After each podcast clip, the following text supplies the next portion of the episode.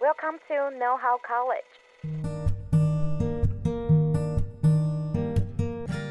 大学问，大学生的大哉问。欢迎回来，大学问，大学生的大哉问。我是主持人艾瑞克。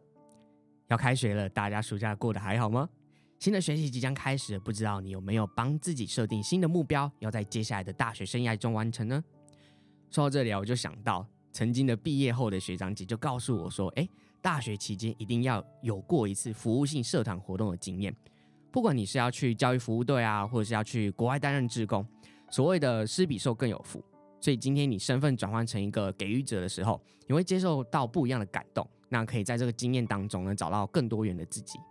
也确实，我在大学期间也自发啦，自发到一所新竹的山上的小学去服务。即便过了三年啊，其实这份感动还是会持续推着我往前进。不过，我也同时思考，如果当时学校里面就一个服务性的社团，可以带着我往前行，是不是会更加顺利呢？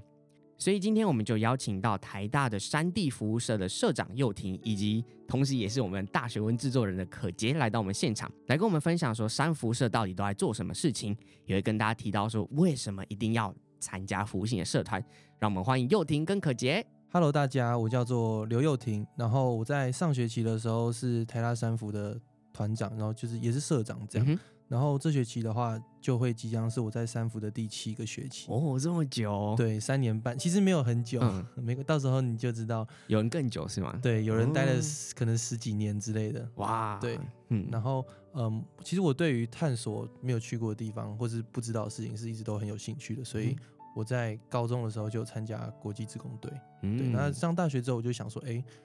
台湾这么多没去过地方，为什么我一定要去国外？嗯，对，所以我后来在系上学长的引荐之下，我就加入了台大山服。这样 OK，对。那可杰，因为你是大学文制作人嘛，那你同时也是三福社的成员之一，所以蛮想问你，为什么当初我想要做这一集呢？哦，因为一开始其实我加入三福比较像是想要类似交朋友，想要认识不一样生活圈的人，嗯，但其实最后我发现。就是在山服遇到的不只是一群就是很志同道合的朋友，也得到很多经验，然后跟部落的人交流，收获很多感动。所以我觉得这是一件就是对我来讲大学非常重要一件事情，所以想要跟大家分享。嗯，感觉出来你们都从山服社当中获取到蛮多的。那想请你们简单介绍一下，到底什么是山地服务社？台大山府的全名叫做慈幼会山地服务团，然后我们是一个长期生根在台东县海海端乡四个布农族部落的服务型社团，这样，然后有三个部落是在南横公路上面，分别是新武部落、乌鹿部落还有力道部落，那另外一个就是在关山附近的加拿部落。那台大山服从民国六十年创立，然后虽然到民国八十年之的时候中断了，但是在民国一百年又有呃我们的三个指导老师复团，然后。嗯，就一直持续的运作到现在。对，那我们主要的工作内容就是在寒暑假的时候到部落的国小，然后办夏令营、冬令营给小朋友这样。然后呃，去部落办营队这件事情，我们就叫做上山。然后那营队以外的期间，我们也会和部落有很多的交流。然后像是上教会啊、办晚会啊、家访或是农访等等各种不同的活动。你们各自四个部落都有去到那边服务过吗？嗯，有，我们两个刚好，因为可能身份的关系，我上学期是团长嘛，那他上学期是副团长，嗯，所以我们在营队的时候，其实我们是四个部落都会跑到了这样，但其实大部分的社员他们基本上只会待在他自己本来的那个部落，嗯，像我原本是加拿家的话，其实如果我没有当团长，我就会一直待在加拿部落，我不会去其他的地方。嗯，那想知道说，哎，欸，然后服务性的社团那么多，想知道就是山地服务社有没有？特别是针对哪一个部分，跟你们比较有特色的地方？哦，我觉得我们最大的特色就是长期定点，因为像很多服务型社团，他们其实是每一次出队会重新找一个服务据点，但像我们就是因为我们想要在这个地方生根，然后让这个地方有所改变，所以我们基本上每一个学期都是到同一个地方服务。我们是针对原住民部落所做的布农族的原住民，嗯，对。那其实蛮多的服务团，他们都是刚刚提到的是短期嘛。那想知道为什么三 D 服务生你们是坚持长期的呢？就是长期它有什么样的好处，让你们就是持续想要做这件事情，然后生根在这个部落？嗯，其实我觉得长期是一个我非常认同的一个概念，就是嗯，嗯，我们我们来到一部落，我们就跟这边的小朋友、跟这边的村民、跟这个村子产生了连接。嗯那我觉得这个前连接是不能轻易丢弃的。嗯就像你认识一个人，你不会莫名其妙的就离开。我觉得其实这样对人是蛮，我坦白讲，我觉得是没有很尊重的一件事情啦。嗯对，就是我们如果我们要道别，那我们就好好的道别。对，所以我我才会觉得长期定点这件事情很重要，就是因为我今天与你产生了连接，那我就要维系好我们之间的这个连接，然后我们去经营彼此的关系，我们看能为彼此做什么样的事情。对，所以这个是我觉得长期定点它非常重要的原因。嗯，我之前也是学教育的，所以我大概蛮知道就是为什么要就是长期陪伴这件事情。你就想象一下，今天有一个人每天跟你聊天，但是突然这一个这一个人今天就不见了，你的感想是什么？你应该会非常失落吧？所以我觉得台大三辐射他们为什么要坚持就是做一个长期的陪伴，而不是说哎短期去玩一个寒暑假，然后就拍拍屁股走人的这种感觉。嗯，但我还是觉得就是各自的短期或是长期，他们各有优缺点啊。对这部分我是对感觉出来的。对，其实就是每个人的理念不一样。嗯，对，那这个就是我们的理念，也就是跟大家分享这样。嗯，了解。比起服务，我们比较想说，我们是在跟当地的部落交流，嗯所以光是交流这件事情就不可能是一个一次出队或一个学期可以完成的。就我们希望做到是比较深度，然后长期的交流。这样嗯，嗯，就是你要一个长期才能看到你的影响力嘛，才可以知道，哎、嗯我在这里的交流有没有获得到什么，或者是带给他们什么。而且我觉得我们在这一整段的过程中有一个非常重要的概念，就是虽然我们会一直说自己是服务型社团，我们去服务这样，但其实坦白讲，我自己对服务这两个词是有一点敏感的，我没有很喜欢这个词，因为我会觉得服务有点像单方向的给予这种感觉。但是其实我自己觉得我在部落中获得的远远多过我付出的，那为什么这样子叫做服务？所以其实我觉得每次的上山机会或是在这整个过程中，对我来说都算是一种交流，就是我们彼此互相学习、互相分享，这样。对，所以这个对我来讲也是一个蛮重要的理念，就是我不喜欢把自己当做一个服务者，我就是像是一个朋友，或是一个可能小朋友的老师，但是也是亦师亦友这种感觉。嗯，对。你觉得服务这个词是单向的，但是你获得到的东西其实是双向的。你有嗯给予他们，但是同时你也有获得到的东西。嗯，那想知道说，哎、那你们除了寒暑假之外的时间都在做什么？那你们长期陪伴的这个计划要怎么样延迟下去呢？好，嗯、因为我们在山上，其实我们主要的活动就是带营队给小朋友，嗯所以其实我们在学期间会需要做非常多的准备，就是准备那些我们要上的课程，这样。所以对于每一个加入的社员，我们都会需要训练他们去发想他们要上的课程，然后去设计，然后去呃验收，然后去练习教学。那这一整段的过程其实并不是短时间内就可以完成的事情。对，那这是一个啦。那当然也包含，因为我们在山上就是十几天的团体生活，嗯，所以我们也必须要培养出很多彼此的默契，像是有一个概念叫做补位，就是今天嗯有一件事情原本是 A 要做，但是 A 突然不行做，那谁要去做？嗯那我们的概念就是你看到你就去做，嗯，那这件事情其实是非常重要的，然后也是我们非常重视的事情。那在山下我们会透过各种不同的活动来培养这样子我们的一个团体生活，是一个团体的意识。嗯，我觉得这很棒啊！我觉得很像，我觉得每一个团体应该都应该具备这样的概念，而不是而不是说我今天负责哪一件事情，他就是我该负责，但别人就是不管他 的这种感觉。嗯对对对对对，嗯在学期间，其实我们都会有线上客服计划，嗯因为其实，在寒假、暑假，我们短期内去到呃学校带小朋友营队，对于他们的影响力其实是有限的，可能也是没办法持续的。那我们希望，就我们可以对于他们的协助或是交流，可以是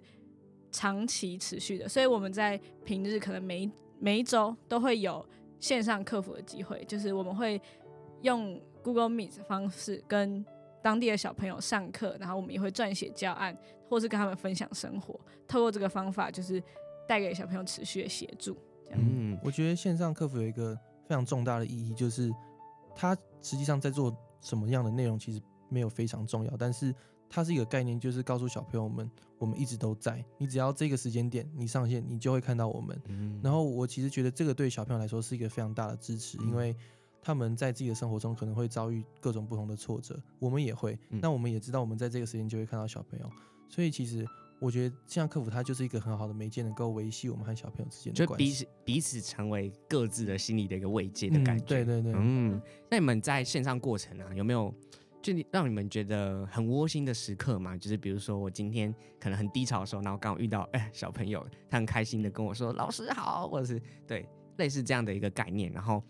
让你们就是在学习当中哎更有心，然后更有想要去在寒暑假去找他们。嗯哦，其实就是像我上线上客服就会。有几个小朋友，他们都会提前一个小时上线，嗯，就他们就会想说，我一定要上线跟老师聊天，嗯，然后所以久而久之，我们也会开始越来越早上线，可能原本七点上课，嗯，我们可能六点就上线，嗯，然后跟小朋友聊了一个小时的天后，然后他上课的时候，他就会说，哦，老师，那我要下线喽，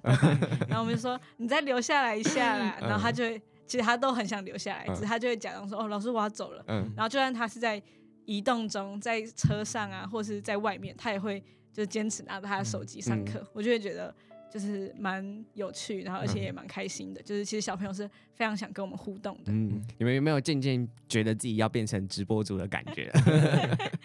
我觉得部落的小朋友其实蛮傲娇的，对，就是傲娇。为什么用傲娇来形容他们？他不会直接告诉你他喜欢你。哦、他会其实他会说含蓄吧、哦，不想理你啦、嗯，这样走开啦。但其实他非常喜欢你。哦，对，其实我觉得是部落小朋友蛮特别的一个个性，所以你们都摸透他们的个性了。那想知道说，哎、欸，你们在营队课程上面有有有没有什么特别的地方？然后是哎专属于这个部落的？嗯，有，就是嗯，我们每一次的营队，我们都会有一个东西叫做营主题、嗯，就是这一次营队的。课程主题这样，那我们营队里面的每一堂课程就会根据这个课程主题做发想，然后例如说今天有可能 A 到 Z，可能二十六堂课，嗯，那我们就会从 A 开头，然后 A 连接到 B，B 连接到 C，然后最后 Z 是一个收尾，就是我们会做一个带状的，然后包含在这个主题里面的一整系列的课程。嗯，那有没有什么主题是你觉得哎很值得跟大家分享的？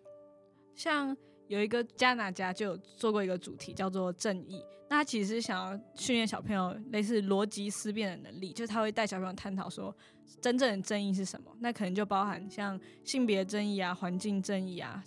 种族正义、种族正义啊、居住正义、居住正义这种。然后像里面有一堂课，我就特别印象深刻，就是他在讲性别正义，他就带小朋友探讨所谓就是可能多元性别这件事情，就有一个小朋友。他是一个男小男孩，但是他的性别气质就是比较柔性一点这样子。然后呢，他上完这堂课，他就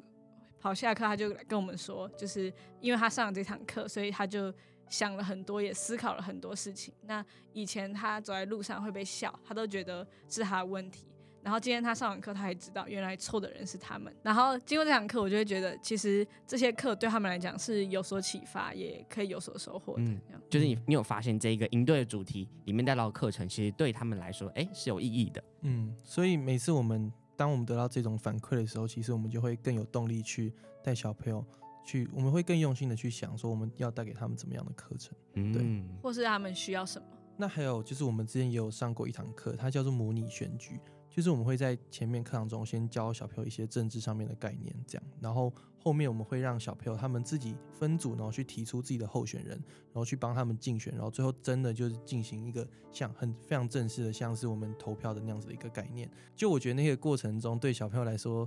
算是他们第一次体验到这种大人世界选举这种事情，他们也会为了自己这一组的候选人加油，甚至得到一票，然后就看到那个小朋友哦，超开心的那种感觉，就觉得真的很有趣。说我们真的做出了一个让小朋友非常投入的事情，也真的让他们看到原来外面的世界是长这个样子。嗯，对，就有点像从游戏中，然后去启发他们，然后从游戏中让他们知道，哎，真实世界长怎么样。对对对对，真的能够创造出那种很真实的那种感觉，我们就会觉得哇，我们做到了，小朋友也很喜欢。嗯。对那接下来就想问说啊，就是你们到山上的时候，因为毕竟你们都在山地服务社有过，大概都都有满两年以上了。嗯。那想知道你们当时候就第一次到达这个部落的时候，有没有让你们印象深刻的地方？哦，其实对我来讲，印象深刻比较是因为平常像我们住在台北，嗯，就是一个交通很方便的地方，但其实像。在部落里面，如果我要从学校送小朋友回家，可能要走个十几分钟、二十几分钟，然后来回就要快一个小时，就是要把所有小朋友都送到家都要快一个小时。然后，而且走在路上，其实他们家家户户的门都是敞开的，就是让我蛮震惊的，就感觉像是随时欢迎你进去做客的那种感觉，就是不会怕有小偷的概念，嗯，就是非常的淳朴。嗯，那幼婷呢？嗯，我还记得我。第一次上山的时候，最令我印象深刻的时候，是我第一次带小朋友走回家。然后，因为其实我很少来到像这种地方，或是我很少真的去观察说一个人他的生活到底什么样子。然后那天我就牵着小朋友的手，然后就带他走过小路啊，然后走到田里面，然后最后送到他家门口。然后我才意识到说，哇，就是原来我从台北来到这样子一个这么淳朴、这么单纯，然后这么纯净的一个地方，然后就那个时候我的想法就说，哇，我一定要常来这边，因为我真的很喜欢这种感觉。对，嗯，就像我那时候之前有去新竹的山上服务过嘛，嗯、我最印象深刻的是我一下火车，我眼前出现的是一个大山头，然后就发现，哎、欸，这个这一幕就是在我回到就是。都市之后，我是念念不忘，然后一直忘不掉的，然后就反而很想下一次，也很想再进去到新竹的这个山区里面去看到，哎、嗯，这样同样一个情景，嗯、像这样的情景，我就觉得就有点像，像是就是一个刘姥姥进大观园的感觉。像我们去的加拿部落，其实。风景也超级漂亮，就是我们走在部落中间的一条斜坡上面，然后往对面看，因为加拿部落它是在中央山脉上面，对面就是海岸山脉，哦，所以我们可以看到一整片的海岸山脉就在那边。然后有时候，因为我们营队最后一天没事的时候，我们就会去那边看日出了，就看到太阳红彤彤，就从那边这样升上来，在海岸上面一整排。嗯，然后我们每一个人就是会真的被惊艳到，然后都会就是会想要再回来看这边的风景，这样。嗯，所以除了心理上的满足，也有视觉上的享受。对 对。那想知道你们在一天的就是引起通常会做什么样的事情？早上跟下午是上课时间嘛？那上课结束以后，我们会送小朋友回家，然后在送小朋友回家之后，我们就会有一个活动叫做家访。家访大概是一个一小时到一个小一个小时半的时间。那像冬天的时候，他们有很多村民就会在他们庭院烤火啊，生火取暖。那他们就会邀请我们到他们的家里面，跟他们一起聊天。有的村民会跟我们分享。比如说他以前当兵的故事，他务农的故事，或者是他打猎的故事，嗯、就是可以从中。爱情的故事。对，爱情的故事也很多。嗯。然后就可以从中获得很多不同的呃人生智慧嘛，就是你会听到很多各种不同的人，然后或是一些文化。嗯。而且我很享受，就是和村民们、大学生村民一起围在那个火炉之间围一圈，然后彼此。呃，面对面，然后聊天那种很窝心的感觉，就是你会一直感受到，不管是那个火的温度，但其实我觉得真正的是那个人的温度，就是你会觉得他是真心的在对待你，那我也好想要真心的对待你，这样。哦，就是你们更贴近到部落家庭当中，嗯，然后反而跟当地的居民有一个更深的连接，嗯嗯，对。那想知道说，因为你们刚刚有提到嘛，你们会亲自带小朋友下课，就是带到他们家，然后挨家挨户的，就是去。跟他们哎，跟他们对去拜访，想知道就是这么做的最主要的目的是想要达成什么？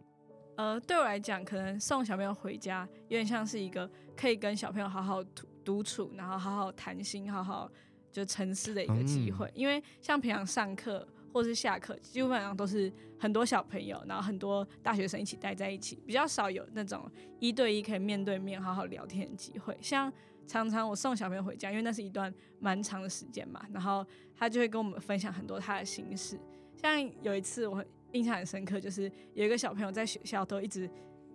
很，就一个小小女孩，她都很难过。然后回家路上，我就问她说：“哎，那你今天怎么了？”她又跟我说她跟她的男朋友吵架了。男朋友？然后她刚好她的男朋友也跟她走在同一路，然后他们就一直没有互动。然后我就跟他们聊天，然后我又跑去找她男朋友聊天，然后就说：“哎、欸，你应该要跟他和好吧，什么之类的。嗯”然后就他们就在那个路上和好了。你是和事佬啊？我 觉得很有趣。然后可能有小朋友也会分享，比如说像有一个要毕业的小朋友，他其实他就会对于他的未来啊有一种不确定跟担忧，要进入一个新的环境也会很紧张。他就会在那个时间点跟你讲一些他比较内心的事情。嗯、那我觉得这是一个很好认识小朋友的机会，就是你会认识到一个有别于上课时间或是下课时间的他。嗯，其实总归来说，就是接送小朋友下课、上下课就有点像是一个软性的时间。那在软性的时间，大家都会放下心房，愿意去跟你们去聊一些诶平常上课时候不会讲的事情。对，就是一个很自由然后很坦诚的时间了。嗯。那你们毕竟在山上，在部落里面待过一阵蛮长的时间，那想知道你们觉得跟你们现在的生活圈，跟到那里生活有什么样不一样的地方？嗯，我觉得，因为其实像我和可杰，我们平常就是在台北生活，嗯、那其实生活中会有非常多的杂讯啊，不管是社群媒体啊、交通，然后各种不同的课程、各种不同的 deadline，就是我们常常会把自己生活搞得有点乱七八糟，然后很混乱，然后心情就是。会变得没有办法好好的被梳理，这种感觉。对，那我觉得山上最不一样的地方，它就是一个很远，然后独立，然后你在那边其实不会不太会受到什么外在的东西影响，你就是非常的活在当下的那种感觉。然后我自己觉得这一种很纯净，然后可以好好的嗯好好的反思自己的生活，好好反思自己，然后好好很真诚的跟别人互动，这些事情对我来说是跟我们平常在都市生活里面非常不一样的事情。嗯，就你觉得它是一个蛮大的一个放松的时刻，然后跟自己对话的一个时间。我觉得山上生活对我来讲，可能也像是一个可以更认识自己的时间。因为像平常生活，可能哦，上课完所有事情结束以后，你就会躺在床上划手机，就是你还是在接收资讯，然后还是在被这个就是被很多讯息给影响。但是像在山上，可能没有事了，我们就会到操场一边看星星啊，一边散步，然后那是一个对我来讲很好沉浸的时间，你就可以。想很多事情，不管是在山上，或是你自己人生方面，然后那个时刻会觉得你的头脑是特别清晰的。因为你们平常都是在跟部落的小朋友，或者是部落当地的居民生活在一起，那过程中有没有什么发生有趣的事情可以跟大家分享呢？哦，有，其实像因为我们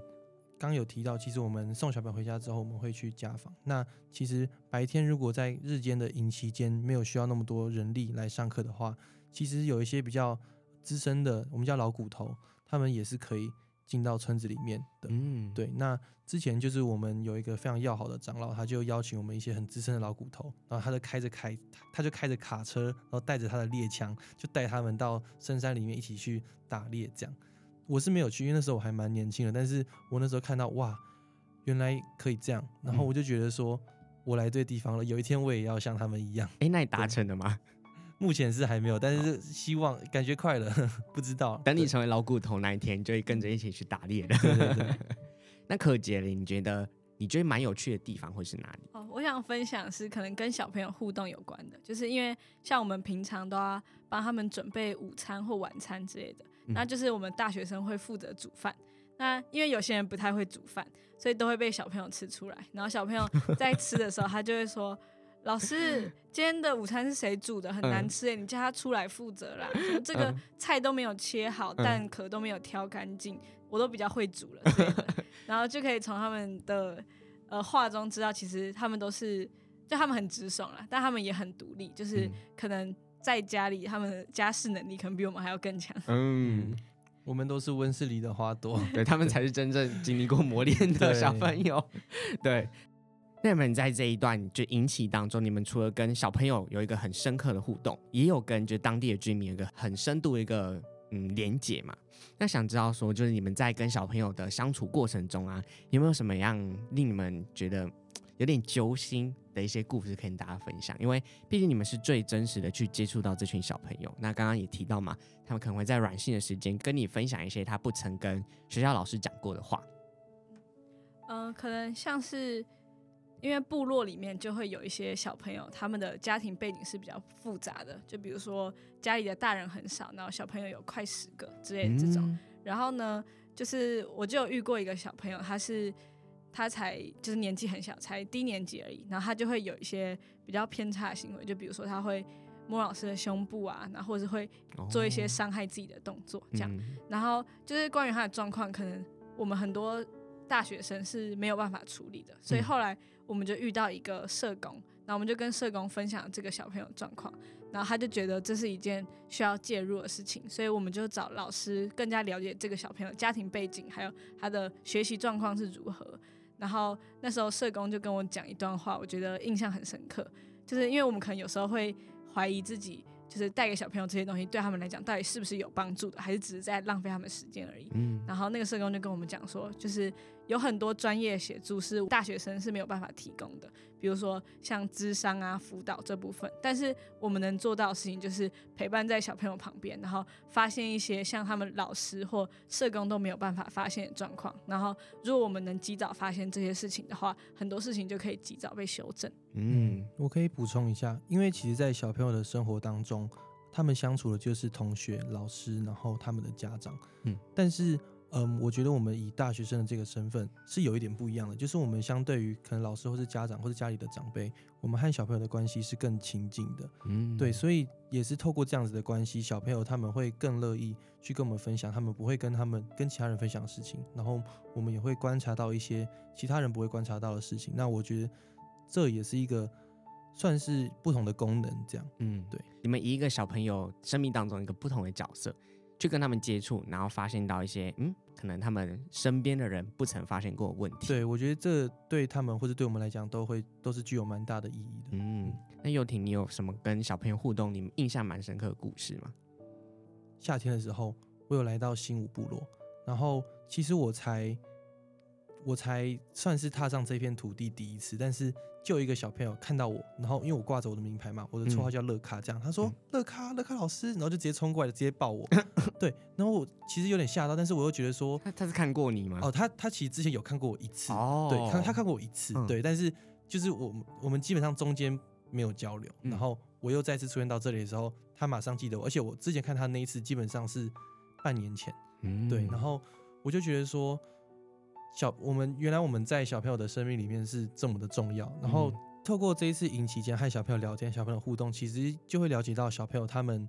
嗯，蛮多他们表现出来的个性。例如说，这个小朋友他很容易生气，嗯、对。但是我后来发现，这可能就是他们面对情绪、他们反应的一种方式。那这可能也跟他们的家庭或者跟他们平常生活环境有蛮大的关系，对。然后，所以其实透过更认识小朋友一些，然后我们就会很深层的去认识这个小朋友，然后之后。也才有办法透过各种不一样、不同的方式去陪伴这个小朋友，然后更能够理解他们。那我觉得这种方式其实对小朋友来说，某种层面上也算是一种心理的支持，因为有人真的了解他，有人真的懂他了。因为其实蛮多的情绪，他是平常没办法表达出来，或是没有办法被解释的。比较亲近的相处，然后就会让我觉得这一整段过程对我来说是蛮大的一个收获。嗯，其实我觉得这样的经历有点像是给我们一个警惕，就是。我们今天不管有什么样的机会去接触到这群小朋友，不管你是要家教还是服务，都是对于这些小朋友来说有一个很重大的意义。所以，就算他们今天只是跟你有一段小小的连接，但是在他们的回忆里面，你永远是他那个最真诚的存在嘛。所以，我觉得。不管我们之后啊，或者是节目的大学问的听众们，如果之后想要到不同地方去服务，我觉得都要把这件事情放在心里。就是我们所做的任何行为，对于这些小朋友都是有一个蛮重大的影响。那除了跟小朋友之间互动啊，就是有让你们获得收获。那想知道你们在跟当地的村民在，嗯、不管是跟他们交流的时候，有没有什么样的有趣的经验可以跟大家分享？嗯。像我在加拿部落，然后我们就有一个特别好的长老，他叫江长老。然后呢，他对我们非常好，就是每一次我们去的时候，我们都会去他家做客，然后他就会准备很多释迦啊，各种水果，然后还有泡茶给我们喝，这样。然后他都会说，只要你来到我家，你就要把这里当做自己家。如果你没有吃饱再出去，我会不开心。然后我们就在那边一边嗑瓜子，然后跟他聊天，然后有时候他也会。教我们唱歌，就是唱布农歌啊，嗯、然后我们也会教他们教他唱中文歌，这样热情款待这样。对，像可能每个人的缘分不同，所以他可能就会跟有一些我们的社员会特别熟。那像就是我们其中有一个社员，就是因为他不是台湾人，然后他也没取得台湾国籍，嗯、然后加上他父母也不在台湾，所以可能他就生活上会比较没有一个依靠，然后他就会跟那个人说。哦，你以后取得身份证的时候，你就要把户籍设在我家，这里就像你的第二个家一样，你就是我的干女儿。哇！然后听了就会很感动。嗯，我们其实能够感受到部落村民蛮长时间是很真心的把我们像家人一样的对待。嗯，然后所以其实对我们来讲，对大部分的三福的同学来讲，其实部落就是我们的第二个家。嗯，对我们其实。我们回到部落的时的频率，甚至比我们回自己的家还高。像我这今年大概去了四五次吧，然后回家可能只回了两三次。哇，对，爸爸妈妈应该会生气吧？会吗？爸爸妈妈蛮支持你们做这件事情的嘛？嗯，其实我觉得我我个人啊，我的父母其实是蛮支持的，对，嗯、然后我也很感激。嗯。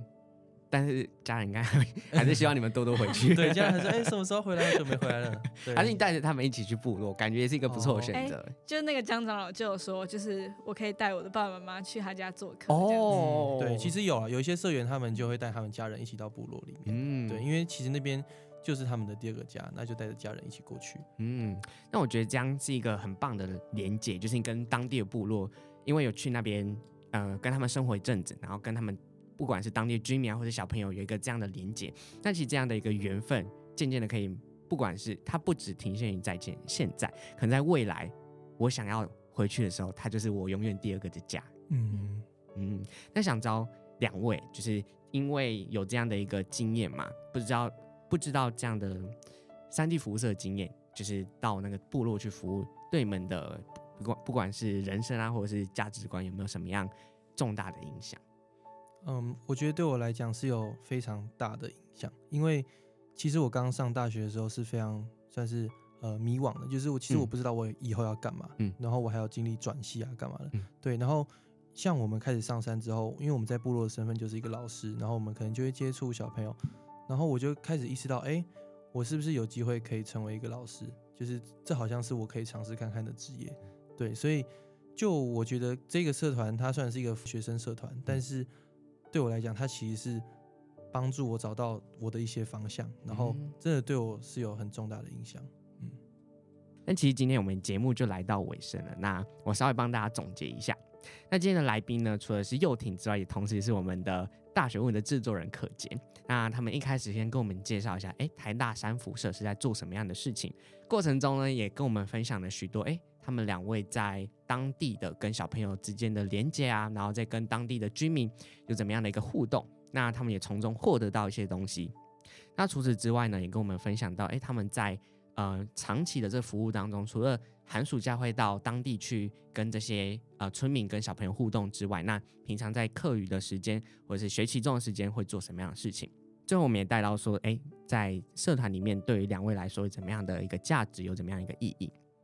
那想知道说，如果大家也想要参加类似的社团，那我们可以怎么样去联络到两位呢？